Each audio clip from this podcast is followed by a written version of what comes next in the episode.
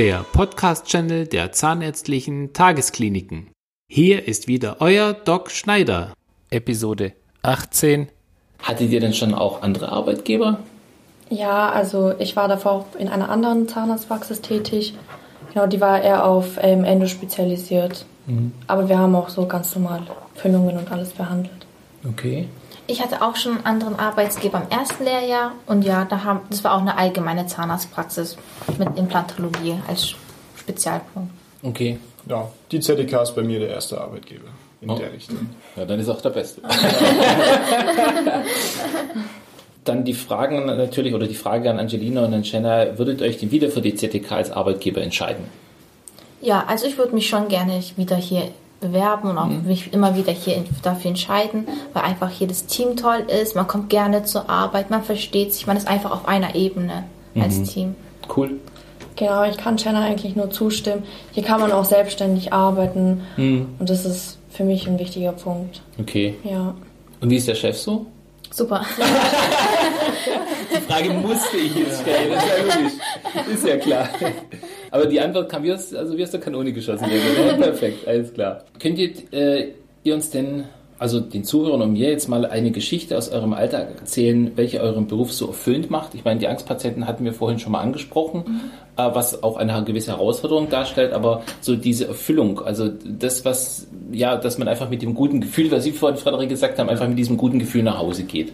Bei mir ist es so, dass das erfüllt mich, wenn ein Patient sehr dankbar ist für mhm. unsere Arbeit auch, wenn er mal Essen oder so mitbringt, so als Dankeschön oder so eine Kleinigkeit einfach. Mhm. Da fühlt man sich auch sehr so, wie soll ich sagen, geschätzt. So, Wertgeschätzt, ja, also durch die Anerkennung. Ja. Ist jetzt egal, was er jetzt macht oder so, aber ja, einfach die einfach, Anerkennung ja, ist genau. Ein, genau.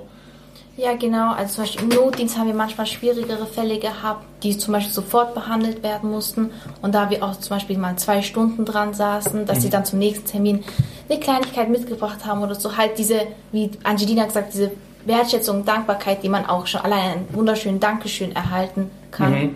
Genau, das ist halt immer ein tolles Gefühl, was dann, wo man halt diese stressige Phase mit den zwei Stunden und so alles dann vergisst. Denke ich mir, ja.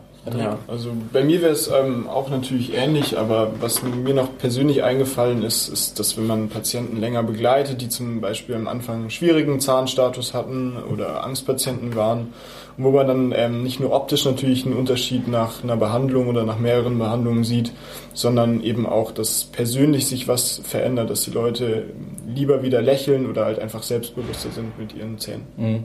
Ja, und das kann ich auch nur bestätigen. Also ich hatte auch schon einige Fälle meiner langjährigen Berufserfahrung, wo äh, der ein oder andere Patient oder auch Patientin, wenn sie ihre neuen Zähne bekommen hat, ihren Zahnersatz, sei es jetzt nur der provisorische oder auch der, der definitive Zahnersatz, ey, denen sind die Tränen runtergelaufen. Die haben in den Spiegel geschaut, die haben sich gefreut, haben gefragt, Herr Doktor, darf ich Sie umarmen oder sowas? Ja, also da hast du richtig gemerkt, das ist diese Dankbarkeit, diese Wertschätzung.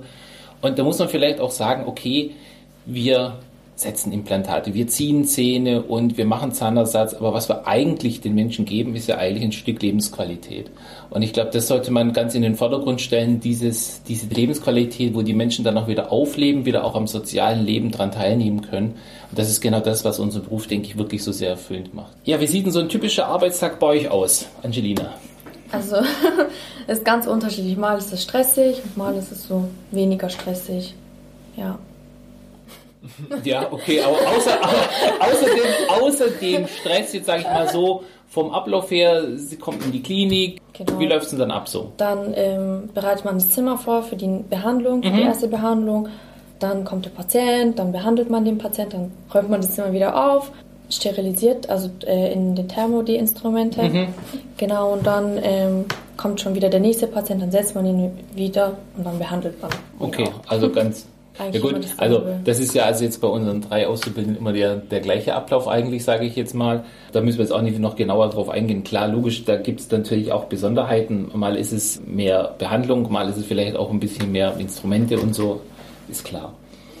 Wie wichtig sind denn für euch die Fortbildungen bzw. die Kommunikation und der Austausch mit den Kollegen, mit dem Team, was Sie vorhin gesagt haben, Chennai? Ähm, sehr wichtig, vor allem wenn man in so einem großen Team ist, zum Beispiel wie wir mit zwei Schichten, dann ist eigentlich dieser Austausch das A und O, dass eben alles reibungslos abläuft. Mhm. Das beginnt schon allein im Stereo bis hin zu den Behandlungszimmern, dass man da die Kommunikation auf jeden Fall beibehält miteinander.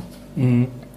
Ja, für mich ist eben auch der, der Austausch ähm, bzw. die Kommunikation mit den Kollegen, in dem Fall klar mit den anderen Assistenzen und Auszubildenden, aber auch mit den Ärzten eben sehr wichtig wenn man da halt auch immer nachfragen kann, neue Sachen lernen kann, fragen kann, in gewissen Fällen, wie sieht das aus, was könnte man da machen, was gibt es für Möglichkeiten und ähm, welche Behandlung würde Sinn machen, also dass man auch zum Beispiel vor den Behandlungen sich schon mal so ein bisschen bespricht oder nach den Behandlungen, mhm. dass man da einfach das nochmal so ein bisschen aufarbeiten kann, das finde ich ganz gut. Ja, einfach Erfahrungswerte sammeln. Genau. Ja. Gut, das ist jetzt mal die Kommunikation mit den, mit den Kollegen. Die ZTK hat ja auch eine hauseigene Fortbildungsakademie. Habt ihr da schon mal das ein oder andere in Anspruch genommen bis jetzt oder noch nicht?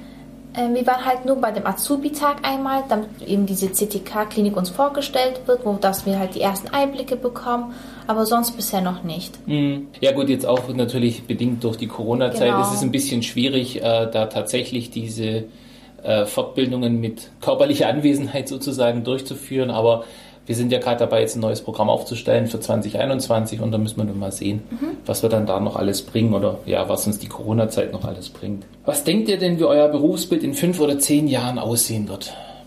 Also auf jeden Fall sehr digital. Wir machen ja jetzt auch sehr, jetzt schon viel mit digitalen Sachen und in fünf bis zehn Jahren wird wahrscheinlich ein Roboter dastehen und anstatt wir. Ah, das wollen wir mal nicht hoffen. Also ich denke, also wir müssen ja auch irgendwie nützlich sein. Ja, natürlich. Also ich denke, es, es wird sich sicherlich viel weiterentwickeln, aber dass wir die Menschen, die den Job machen, dieses Menschliche, das werden wir wahrscheinlich, oder, ja. oder Gott sei Dank wahrscheinlich nie, nie eliminieren werden. Ja, also auf gar keinen Fall. Chennai. Ja, ich denke halt auch, dass es sehr digitalisiert wird alles. Mhm. Allein, dass wir jetzt ja schon die ganzen Einwilligungen und die ganzen Papierkram abschaffen und das jetzt eigentlich alles nur noch beim PC alles klären, auch die Abdrücke mit dem 3D-Scan und alles. Ich denke halt mal so, dass wir definitiv mehr Unterstützung in dem Bereich bekommen werden. Mhm. Ich denke auch, dass wir deutlich ähm, digitaler werden, was natürlich aber auch heißt, dass es auch für uns ähm, mehr Selbstständigkeit als zahnmedizinische Fachangestellte, Fachangestellte bedeutet, weil wir eben viel mehr selber machen können. Ähm, es gibt viel mehr Möglichkeiten. Das, ähm, ich denke, dass es sich klar verändern wird, aber auch ähm, zum Positiven, dass ähm, weniger, sagen wir mal, lästige Arbeiten wegfallen, die wir einfacher digital managen können. Mhm. Ja, das ist das, was ich gerade vorhin am Anfang auch schon gesagt hatte, dass der menschliche Faktor natürlich durch uns erhalten bleibt, die Ansprache des Patienten an sich, weil ich kann mir kaum vorstellen, dass ein Angstpatient sich irgendeinem einer Maschine anvertrauen wird. nee, den, die Patienten, die müssen wir dann schon persönlich abholen und müssen sie dann schon wirklich persönlich wertschätzen und auch individuell behandeln. Das ist ganz klar. Also wie schon gesagt, also ich denke auf Dauer, zumindest in den nächsten fünf bis zehn Jahren, wird keine Maschine unseren Job machen, aber natürlich werden wird die eine oder andere Maschine unseren Job vereinfachen, leichter machen auch mitunter und ja, dass wir vielleicht auch grundsätzlich mal Dinge dann machen können, die wir uns vielleicht heute noch gar nicht so richtig vorstellen können. Ja. Und zum Schluss wollt ihr uns denn noch verraten, was ihr so in eurer Freizeit macht. So, Angelina, jetzt geht's los. Ja, durch Corona ist es leider nicht so viel möglich. So, deswegen einfach nur so zu Hause rumnummern. Und Serien gucken. Genau, also ich bin auch totaler Serienjunkie, also Serien auf jeden Fall mhm. anschauen die ganze Zeit. Mhm, okay. Ja. Bei mir ist es, wenn es möglich ist, irgendwie noch Sport zu machen. Klar, im Moment ist es schwierig, aber ähm, man versucht sein Bestes, nebenbei noch sich vorbereiten fürs Studium, aber sonst ist im Moment leider nicht viel möglich. Ja, das ist leider das Problem gerade momentan, dass das soziale Leben irgendwie doch zum Stillstand gekommen ist. Wir hoffen natürlich alle, dass es sich in absehbarer Zeit ändert, aber ja, die Hoffnung stirbt zuletzt, müssen wir mal schauen, aber das Beste einfach draus machen. Genau. Ja, dann bedanke ich mich recht herzlich für eure Zeit und für eure Antworten und wünsche euch dann noch einen schönen Tag, gute Zeit, macht's gut. Dankeschön. Danke. Tschüss. Ciao. Ciao. Ich hoffe, unser Podcast hat euch gefallen. Dann abonniert ihn, um nichts mehr zu verpassen. Und immer dran denken, gesund beginnt im Mund. Euer Doc Schneider.